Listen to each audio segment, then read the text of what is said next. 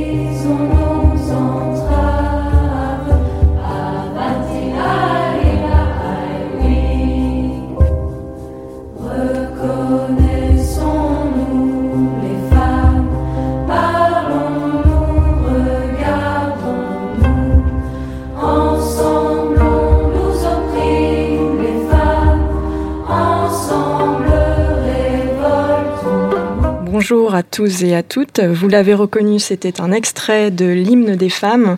Euh, il y aura d'autres euh, extraits musicaux dans ce podcast. Vous les retrouverez euh, tous dans le chapitre consacré aux ressources du livre autour duquel nous sommes réunis aujourd'hui, le féminisme pour les nuls. Alors, on entend parfois dire que le féminisme serait une mode, voire une lubie du XXIe siècle. Saviez-vous pourtant que le mot féminisme a plus de 200 ans d'existence et qu'il désignait alors dans le monde médical des sujets masculins ayant subi une perte de pilosité ou une modification de la voix du fait d'un type de tuberculose, terme qui sera repris quelques années plus tard par les antiféministes, puis par les féministes elles-mêmes qui lui donneront une valeur positive.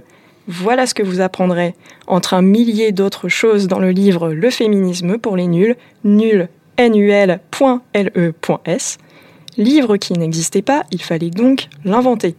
C'est chose faite avec cet ouvrage publié aux éditions First et qui sera très prochainement disponible après son lancement à Ground Control, lieu qui nous accueille aujourd'hui pour ce podcast que j'ai le plaisir d'animer. Donc je m'appelle Camille Carton, je suis militante féministe et militante cycliste, parfois et même souvent les deux en même temps. Pourquoi? Parce que la place des femmes dans l'espace public, on le verra, c'est l'un des nombreux sujets traités euh, par le féminisme. On en parlera certainement un petit peu plus tard. Euh, le féminisme, quelles sont les étapes marquantes de ce mouvement? Quelles sont ses multiples facettes? Que défend-il et est-il toujours aussi nécessaire? Quel courant de pensée l'anime et quels enjeux le traversent Et en quoi est-il plus vivant que jamais? Et comment chacun et chacune peut agir à son niveau? Nous sommes ensemble une demi-heure pour en parler. Et pour entrer dans le vif du sujet, je me tourne d'abord vers Daniel Bousquet. Bonjour Daniel. Bonjour. Daniel, euh, tu es militante féministe, ancienne députée, présidente du Haut Conseil à l'égalité entre les femmes et les hommes de 2013 à 2019. Tu as dirigé cet ouvrage. Alors je me permets cette question parce qu'on est toutes et tous passés par ce niveau un jour. Comment est-ce qu'on passe de nulle à présidente du Haut Conseil à l'égalité? Je trouve que la manière de poser la question est intéressante parce que elle laisse penser que le féminisme ne serait pas inné et que ce sont euh, les rencontres que l'on fait, l'éducation qu'on a reçue, euh, les expériences qu'on a vécues, les livres qu'on a pu lire qui façonnent la conscience féministe. Je dirais que c'est le cas pour moi. J'ai été éduquée dans une famille progressiste, féministe sans le savoir. Mes deux parents travaillaient, ce qui, euh, dans les années 60, était relativement rare. Hein, très peu de, c'était aux alentours de 15 ou 20 de femmes qui, qui travaillaient. Et euh, j'accompagnais mon père dans les visites qu'il faisait dans les familles des élèves du collège qu'il le dirigeait. Et il allait voir ces familles pour euh, dans cette contrée de Bretagne dans les années 60, encore relativement pauvre, pour convaincre les parents de faire poursuivre leurs études aux filles et aux garçons au-delà du brevet, pour que ces filles et ces garçons aient une profession qui leur permette de sortir de la pauvreté. Et il profitait, vais-je dire, de l'occasion pour euh, montrer qu'existait euh, une contraception qui était la seule à l'époque et qui était le préservatif masculin. Et il expliquait également, faut dire les choses de manière carrée, euh, comment on utilisait ce préservatif masculin dans la perspective de permettre aux familles de limiter le nombre de grossesses non désirées. Je dirais que ce sont les premières expériences de vécu du féminisme sur le terrain. Au moment de mon orientation post-bac, j'ai eu la chance de rencontrer une conseillère d'orientation qui, euh, en dehors de tout ce que j'avais pu imaginer, m'a suggéré de passer les concours de HEC et des Sciences Po. Mes parents m'ont soutenu, ce qui n'allait pas de soi parce que c'était difficile et que ça n'était pas en Bretagne, il fallait aller à Paris pour ça. Et euh, j'ai été reçue à l'un d'entre eux. Et euh, cette rencontre a eu un impact tout à fait considérable sur la suite de ma vie parce que elle m'a permis d'aller faire mes études à Paris et de rencontrer le mouvement féministe qui commençait à frémir euh, dans les années 70 à Paris. Et donc ces rencontres que j'ai pu faire m'ont permis euh, de mettre des mots sur ce que j'avais pu voir, ce que j'avais pu découvrir, ce que j'avais pu vivre d'injustice, ce que j'avais pu entendre de plaintes. Voilà. Donc j'avais effectivement des outils d'analyse et, et, des mots pour, euh, pour dire les choses. Et dans le même temps, j'ai vécu une expérience familiale douloureuse de deux jeunes de 18 ans en classe de terminale qui brutalement se sont retrouvés pour l'un futur papa le jour de son bac, naissance de son enfant, et pour la deuxième, euh, une grossesse non désirée des études qui s'arrêtaient euh, au, à, à, Noël, qui s'arrêtaient à Noël. Voilà. Et ces deux enfants ont été mariés par les familles pour réparer la faute commise. Euh, je mets bien évidemment l'expression entre guillemets. Et euh, sans qu'aucune des deux familles n'ait imaginé qu'on pouvait avoir recours à l'avortement. Nous sommes dans les années 67. L'avortement n'était pas encore légal en France, mais un grand nombre de femmes déjà partaient à l'étranger pour interrompre une grossesse dont elles ne, dont elles ne voulaient pas. Et donc cette injustice euh, que j'ai vécue pour ces deux jeunes m'a conduite immédiatement à décider de, de, militant, euh, de militer au planning familial dans lequel je suis rentrée après cette formation qui fait un peu sourire aujourd'hui et qu'on appelait euh, conseillère conjugale. Et euh, nous recevions beaucoup de femmes et nous les recevions en même temps de manière à faire euh, nous leur donnions des rendez-vous communs, donc de manière à faire euh, des euh, entretiens collectifs qui permettaient que chacune d'entre elles mesure que tout ce que disaient les autres lui était également commun, c'est-à-dire qu'elle connaissait les mêmes choses, la brutalité de, du partenaire, euh, la difficulté à connaître son corps, euh, une grossesse non désirée, la difficulté d'accès à la contraception, en fait, toutes ces réalités-là des années 70 chez les femmes. Et je vous assure que tout ça forge une réelle conscience féministe, parce qu'on est confronté à la réalité des, femmes qui n'étaient pas encore parlées de manière très courante euh, et très libre à, l'époque. Quelques années plus tard, donc j'ai été euh, nommée délégation euh, chargée de mission aux droits des femmes dans le département des Côtes d'Armor. J'ai été nommée par Yvette Roudy et dans cette fonction-là, j'ai été à rencontrer la précarité des femmes, c'est-à-dire des femmes qui, euh, dans des abattoirs où elles élevaient des poulets, étaient complètement taillables et corveillables à merci et étaient payées 50 centimes de l'heure. Et j'ai rencontré aussi une forme de précarité qui existe encore très largement aujourd'hui chez les personnes qui font le ménage ou les aidantes familiales, etc., et qui était une journée de travail coupée, morcelée en un grand nombre de plages de travail et de plages de non-travail, donc dans les hypermarchés qui commençaient à structurer le paysage euh, français. Voilà. Ensuite, engagement politique pour euh, donner une prolongation, un prolongement euh, à l'action euh, militante euh, associative. J'ai donc été, euh, à la suite d'une prise de conscience de l'exigence de parité, désignée comme candidat dans une circonscription réservée à une femme dans le département, sur cinq quand même, hein, dans le département des Côtes d'Armor, donc euh, élue députée en 97, et immédiatement rentrant à la délégation droits des femmes de l'Assemblée nationale, où nous avons travaillé sur un très grand nombre de sujets. Euh, plus passionnants que les uns les autres, euh, la pilule le lendemain, l'accouchement sous X, euh, l'allongement des délais d'IVG, les lois sur la parité, la prostitution, les violences, etc. 2012, hein, ayant le sentiment d'avoir accompli mon devoir, j'ai décidé d'arrêter mon mandat Et à l'époque, Najat Vallaud-Belkacem m'a proposé de travailler à la construction, la réflexion sur un- une nouvelle institution qu'elle voulait être euh, un aiguillon pour la politique en direction, la politique publique en direction des femmes qu'elle souhaitait mener. Je lui ai proposé un projet et elle m'a euh, immédiatement nommée présidente de, de cette, de ce haut conseil à l'égalité entre les femmes et les hommes, dont les deux missions essentielles que j'avais définies et qu'elle avait acceptées étaient la concertation euh, avec les associations et euh, l'analyse euh, critique des politiques publiques et la- le fait de pouvoir faire des propositions au pouvoir public. Voilà. En quelques mots résumés, le fait que oui, on ne n'est pas féministe, mais qu'on peut tout à fait le devenir. Merci Daniel. Alors, euh, pour euh, diriger cet ouvrage, tu t'es entouré de quatre auteurs et autrices, euh, Margot Collet, Claire Guiraud, Romain Sabatier et Mine Gunbay. Euh, là, l'ouvrage, je l'ai devant moi, c'est un gros pavé quand même. hein. Est-ce que tu peux nous en dire un petit peu plus sur ce livre D'où vient-il Pourquoi l'avoir écrit Et à qui s'adresse-t-il?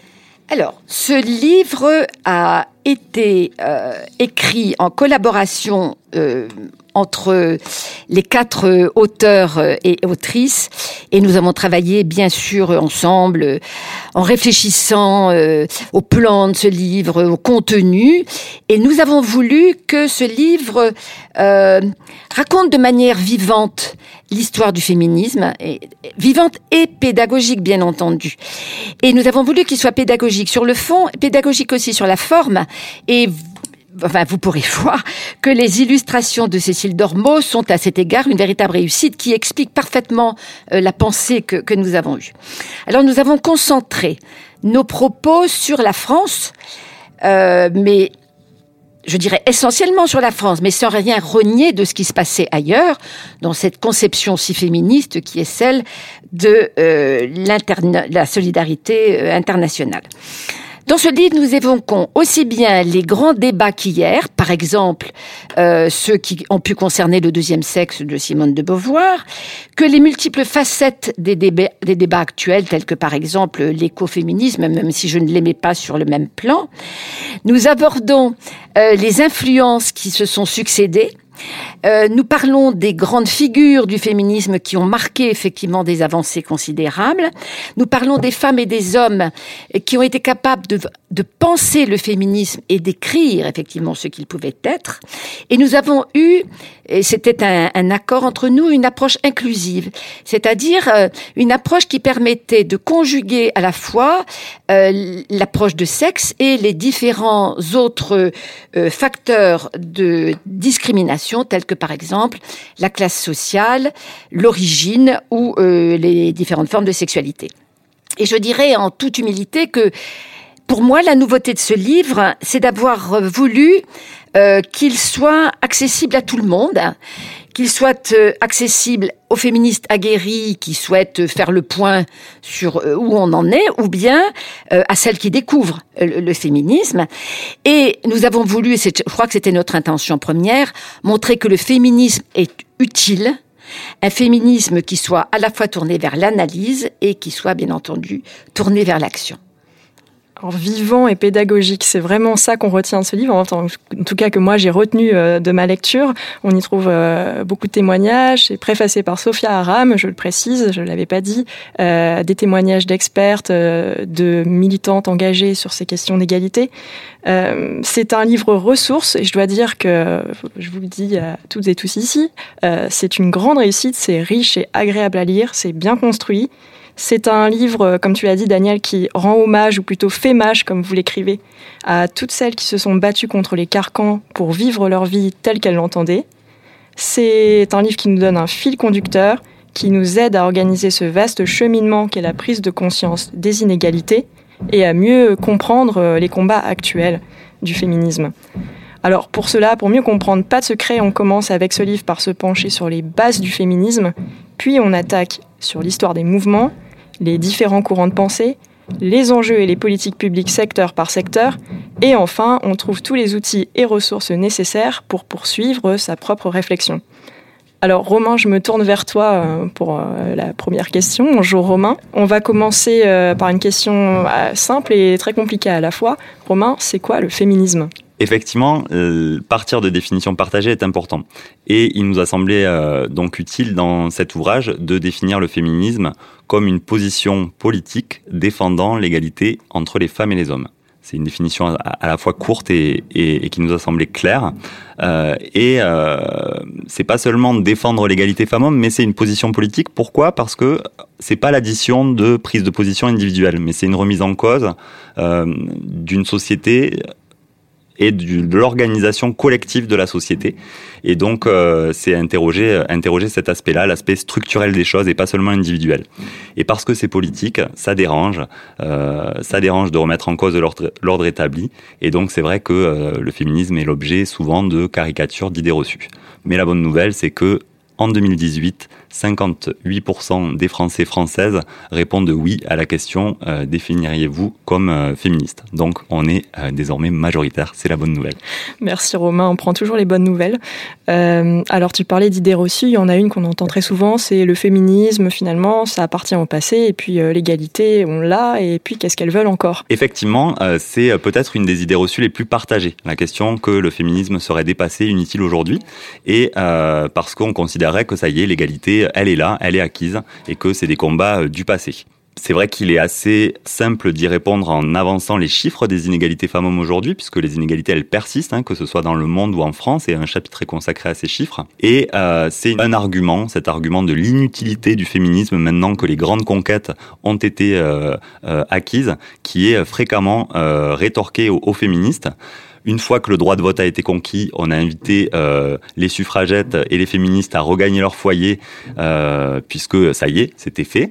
Euh, une fois que l'avortement a été dépénalisé et que euh, voilà le, les grands combats pour euh, le droit à la contraception et à l'avortement ont été conquis, euh, idem, on a déclaré que le féminisme était mort, ça y est, qu'il était inutile. Et puis ça s'est répété au début des années 2000 quand les lois dites de parité ont été adoptées. Une seconde idée reçue, peut-être sur laquelle je voudrais revenir, c'est la question de la guerre des sexes. Euh, on entend souvent que le féminisme, c'est le renversement de la domination, une guerre des sexes euh, par des femmes euh, qui seraient castratrices. Et euh, ça interroge sur euh, de quelle guerre s'agit-il? Est-ce qu'il y a une idéologie qui penserait la domination des hommes par les femmes? À ma connaissance, non. Et euh, dans le, livre, on explique bien euh, ce fantasme de, du renversement de la domination. Et euh, on, indique euh, clairement, hein, en faisant œuvre de pédagogie, que le féminisme n'est pas le contraire du machisme. Euh, et cette, euh, ce fantasme du renversement de la domination, là aussi, on le retrouve euh, historiquement. Dès moins 195 avant Jésus-Christ, à Rome, on a une première manifestation de femmes. Et pour, en réaction à cette organisation collective des femmes qui prennent l'espace public, on a par exemple le consul Caton l'Ancien qui, s'inquiétant de la perte d'autorité de, des maris sur leurs femmes, déclare si elles deviennent vos égales, elles vous domineront. Donc on voit que c'est quelque chose aussi de récurrent dans l'histoire.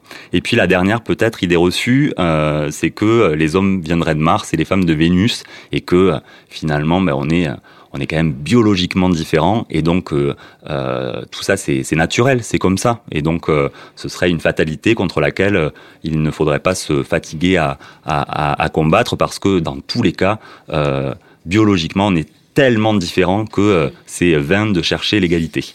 Et ça aussi, euh, on voit bien que euh, c'est quelque chose, ce recours à l'argument biologique, c'est quelque chose qui remonte au 19e siècle, qui a été d'ailleurs utilisé pour naturaliser, légitimer le sexisme, comme ça a été utilisé pour euh, naturaliser, légitimer le racisme. Et euh, aujourd'hui, les études scientifiques montrent qu'il y a plus de différences entre euh, les cerveaux de personnes humaines en général que euh, entre le cerveau du groupe femme et du groupe homme. Et donc, euh, ces arguments sont, sont réfutés aujourd'hui. Merci Romain. Alors c'est vrai que dans ce livre, vous revenez assez longuement et c'est très riche et très intéressant sur l'histoire de ce mouvement du féminisme. On trouve, je me tourne vers toi Claire, un nombre impressionnant de femmes pionnières dans des époques et des contextes différents. Vous retracez l'histoire des, grands rendez-vous peut-être manqués pour les droits des femmes, la Révolution, 1848 et le suffrage dit universel, la commune, etc. Il y en a tant d'autres. Euh, Claire, en travaillant euh, sur l'histoire du mouvement féministe, est-ce que tu as été surprise par la modernité de certaines actions ou réflexions? Alors oui, ça nous semblait effectivement important de revenir sur euh, tous les combats que le féminisme a permis de gagner et comme euh, tu l'indiquais, de rendre famage à toutes ces militantes féministes euh, qui hier et aujourd'hui encore continuent à porter cette lutte. On commence dans l'ouvrage à la Révolution française parce qu'on estime que c'est à ce moment-là qu'on passe de la théorie à l'action et qu'on a un mouvement qui vraiment s'organise et a conscience de lui-même. Même si Romain l'a dit, il y a depuis de tout temps des femmes et des hommes qui ont remis en question les inégalités entre les femmes et les hommes et la petite place qu'avaient les femmes dans la société. Mais on considère donc que euh, le mouvement féministe en tant que tel commence à la Révolution française et on décrit dans l'ouvrage quatre grandes périodes euh, de cette histoire qu'on découpe en vagues. Euh, une première vague euh, à partir de la Révolution jusqu'à la, moitié du XXe siècle, une deuxième vague dans les années 70, une troisième vague sur la fin du XXe, et puis on, humblement on essaye de décrire ce qu'est le mouvement féministe aujourd'hui. Et ce qui nous a marqué, c'est vrai, c'est en fait cette grande continuité qu'il y a entre toutes ces vagues et entre tous les combats féministes, même si on peut faire ces découpages, malgré tout, il n'y a jamais eu euh, un, une revendication unique qui aurait été portée par euh, les militantes féministes du XVIIIe siècle. Et déjà à l'époque, avait tout un tas de sujets qui étaient portés.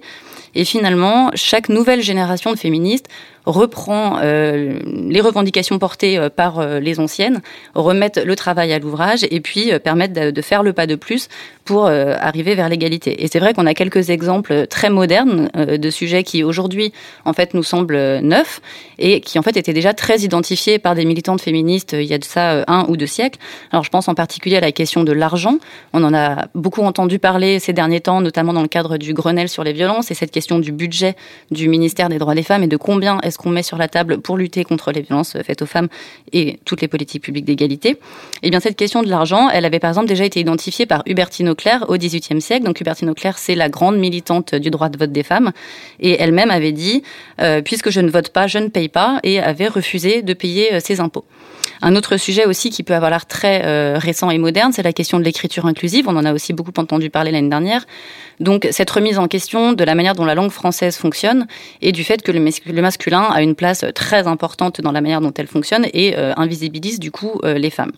Eh bien cette question de la langue française finalement, on peut retrouver des, traces du fait que ça avait déjà été identifié comme un sujet euh, féministe par des militantes en 1837 quand des militantes adressent une pétition au roi euh, Louis-Philippe lui demandant de se reconnaître roi des Françaises comme il est roi des Français. Alors à l'époque, euh, elle parle certainement pas de point médian et d'écriture inclusive, mais elles ont déjà bien perçu qu'il y a une forme d'arnaque dans cette langue française qui veut nous faire passer le masculin pour du neutre.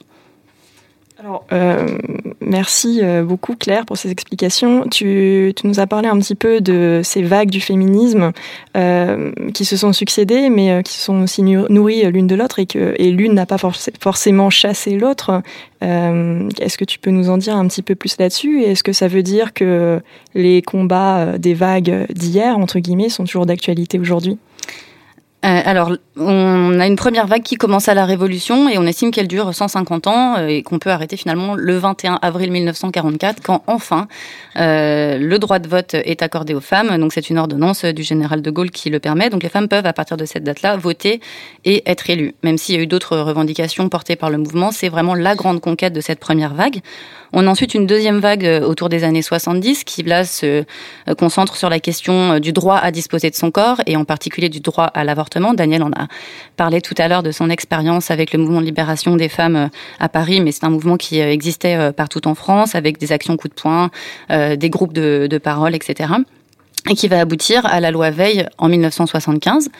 Ensuite, on a une troisième période jusqu'à la fin du XXe siècle, euh, qui, en fait, où on observe une véritable diversification euh, des sujets et dans un temps d'institutionnalisation des droits des femmes, c'est-à-dire que cette question-là va commencer à être portée euh, dans les politiques publiques et par les gouvernements. On commence à avoir des ministres qui portent ces sujets et à avoir plus de lois et de politiques publiques, et en particulier contre les violences et pour la parité.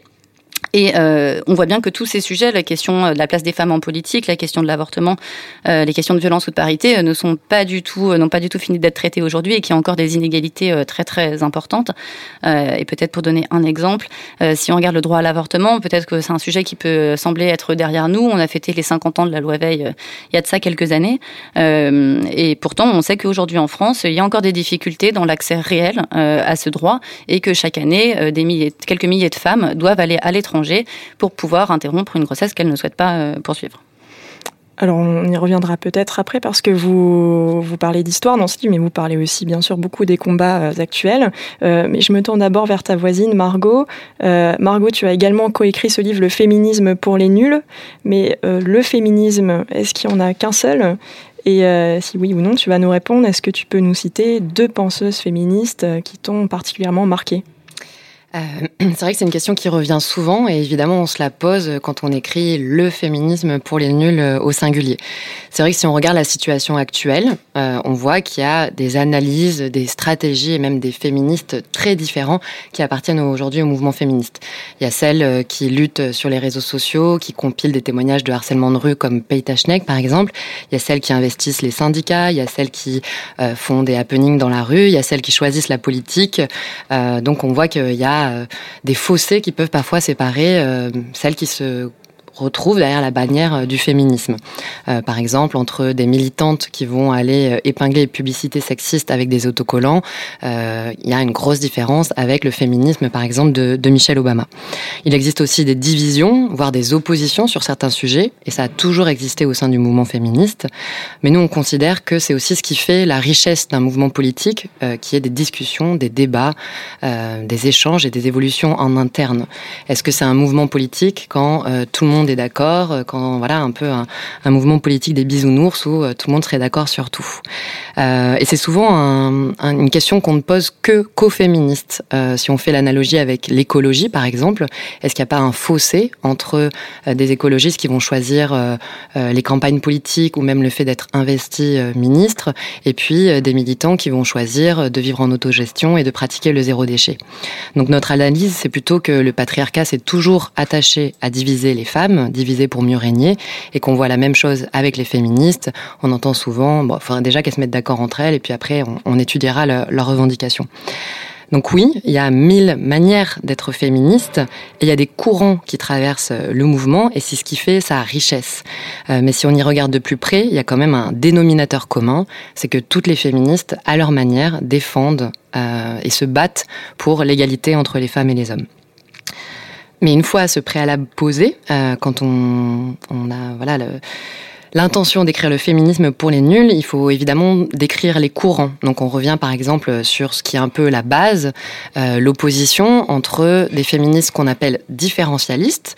Donc euh, si on devait résumer, c'est des féministes qui considèrent que les hommes et les femmes sont différents intrinsèquement, biologiquement, comme le disait euh, Romain tout à l'heure, mais qui vont dire il faut revaloriser les qualités féminines, il faut revaloriser le féminin pour qu'elle soit à égalité avec les hommes. C'est par exemple Antoinette Fouque, une militante euh, du MLF. Et puis à côté de ce différentialisme, différentialisme, on a un mouvement qu'on appelle constructiviste qui voit euh, l'éducation et les inégalités comme une construction sociale. Et là, pour le coup, c'est le deuxième sexe de Simone de Beauvoir et quand même aujourd'hui la majorité des féministes aujourd'hui qui se revendiquent plutôt de ce mouvement-là, qui analyse les inégalités, les différences entre les femmes et les hommes comme quelque chose qui est culturellement apporté, qui n'est pas de naissance, qui n'est pas dans les gènes, mais qui provient notamment de l'éducation.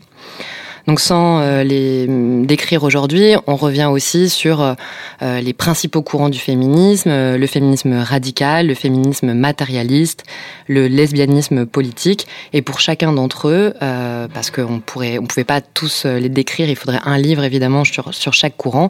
On donne quelques pistes de livres ou de maîtresses à penser pour les lectrices et les lecteurs qui voudraient creuser. Donc voilà, en gros, un peu euh, notre, euh, notre ambition dans notre manière de décrire le féminisme et euh, sa richesse. Alors, il y a une autre notion dont tu n'as pas parlé, mais sur laquelle vous avez écrit un chapitre entier et qui, c'est vrai, fait beaucoup parler en ce moment, ces derniers temps, c'est celle de l'intersectionnalité. Comme pour le féminisme, euh, il y a pas mal d'idées reçues, reçues, pardon, et on entend un peu tout et n'importe quoi sur le sujet. Euh, Est-ce que tu peux nous en dire quelques mots? Euh, oui, pour nous, c'était important de, montrer aussi les, les réflexions actuelles, qui en fait ne sont pas si nouvelles que ça, mais de repartir un peu des définitions. Donc, l'intersectionnalité, c'est... pardon. Il était pour nous important de revenir sur les analyses qui s'attachent à croiser le sexisme avec d'autres formes de domination. Parce que ni les femmes ni le sexisme ne vivent en dehors, complètement isolés du reste du monde euh, et des autres systèmes d'oppression que sont euh, le racisme, la lesbophobie ou encore euh, le capitalisme. Et les femmes elles-mêmes peuvent se trouver à l'intersection de plusieurs dominations en tant que femmes et pauvres, en tant que femmes et noires, en tant que femmes et handicapées, en tant que femmes et lesbiennes, etc. Et parfois même en tant que femmes pauvres, noires, lesbiennes et handicapées. Et entre femmes ou entre féministes aussi peuvent exister des dominations basées sur la classe sociale, la prétendue race, l'orientation sexuelle, etc. C'est ce qu'on appelle aujourd'hui l'intersectionnalité, un concept forgé par une féministe états-unienne qui s'appelle Kimberly Crenshaw, mais qui en fait, on le voit en revenant sur, l'histoire, était déjà développé au 19e siècle par Florent Tristan ou Louise Michel, qui faisait une comparaison entre sexisme et classe sociale, par exemple un des célèbres euh, slogans du, MLF, c'était prolétaire de tous les pays qui lavent vos chaussettes. Donc voilà, pour nous, c'était aussi important de revenir sur l'afroféminisme, l'écoféminisme, en considérant qu'il n'y aura pas d'égalité entre les femmes et les hommes sans convergence des luttes. Merci Margot. Sur ce, on enchaîne sur un extrait de Pretty Hurts de Beyoncé.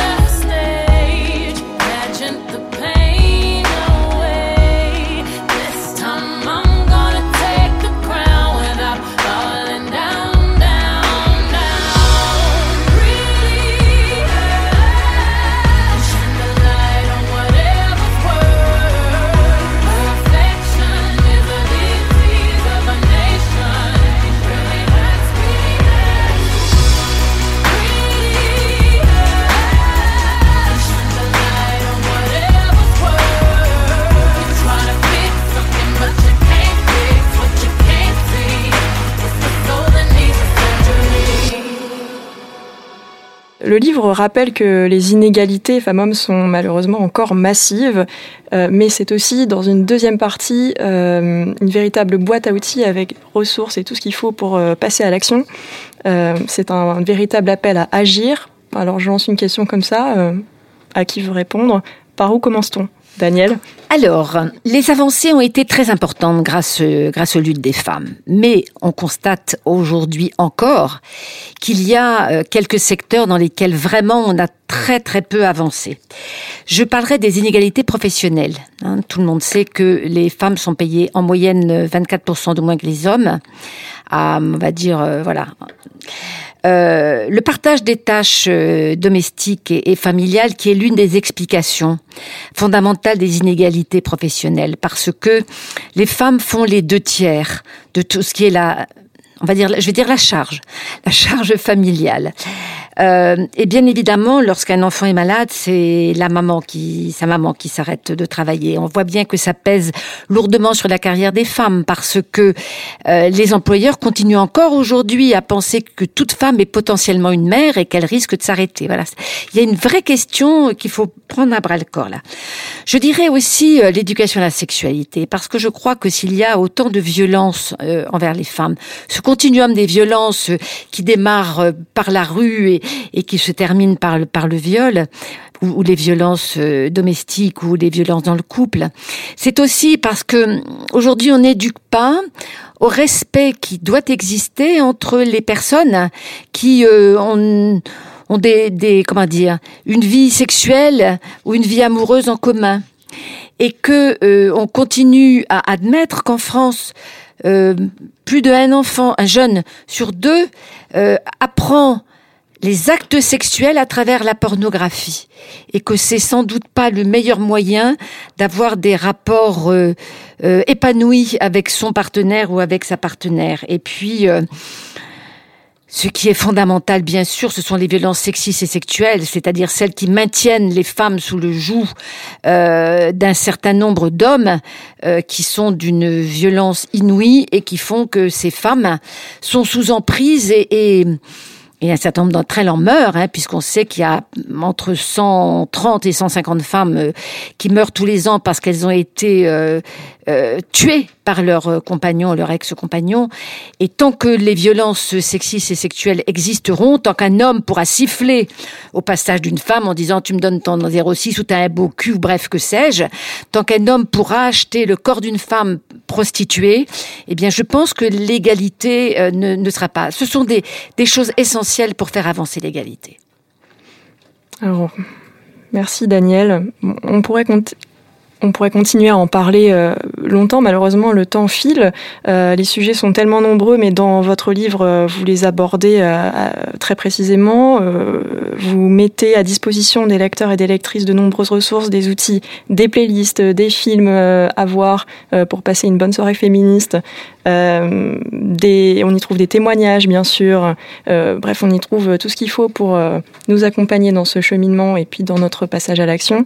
Euh, c'est en résumé un super livre qu'il faut offrir à tout le monde. Euh, ce sera le cadeau parfait pour les fêtes de Noël. Euh, Dites-nous, pour finir, sur un dernier mot, comment on peut vous aider à le diffuser, ce livre? Ben, il est disponible euh, comme tous les livres dans toutes les bonnes librairies indépendantes euh, plutôt que sur euh, d'autres Bien sites sûr. marchands et achetables sur Internet et dans votre librairie de quartier dès le 19 septembre. N'hésitez pas à nous euh, solliciter pour des rencontres aussi, puisque euh, c'est vrai qu'avec ce livre, euh, on a voulu en faire un outil pour euh, à la fois euh, euh, poursuivre les échanges riches que permet le féminisme et puis euh, qu'un maximum de personnes, on a dit en introduction que 58% des Français françaises se définissent comme féministes. Maintenant, il faut passer à l'action et donc pour ça, échanger et puis avoir des clés pratiques. Donc voilà, on est prêt à venir dans les territoires, dans les librairies ou ailleurs pour présenter ce livre et engager la discussion avec vous. Merci à vous quatre. Euh, on se quitte sur un extrait de Kid d'Eddie de Preto. Merci encore à vous. Merci. Merci. Je ne veux voir aucune larme glisser sur cette gueule héroïque et ce corps tout sculpté pour atteindre des sommets fantastiques que seule une rêverie pourrait surpasser. Tu seras viril, mon kid. Je ne veux voir aucune once féminine, ni les airs ni des gestes qui veulent dire. Et je sais, si ce sont tout de même les pires à venir, te castrer pour quelques vocalises. Tu seras viril, mon kid. Loin de toi, ces finesses tactiques de ces femmes origines qui féminisent, gros guise, sous prétexte d'être le messie fidèle de ce fier modèle archaïque. Tu seras viril, mon kid, tu tiendras dans tes mains l'héritage iconique d'Apollon. Et comme tous les garçons, tu courras de ballon en champion et deviendras mon petit héros historique.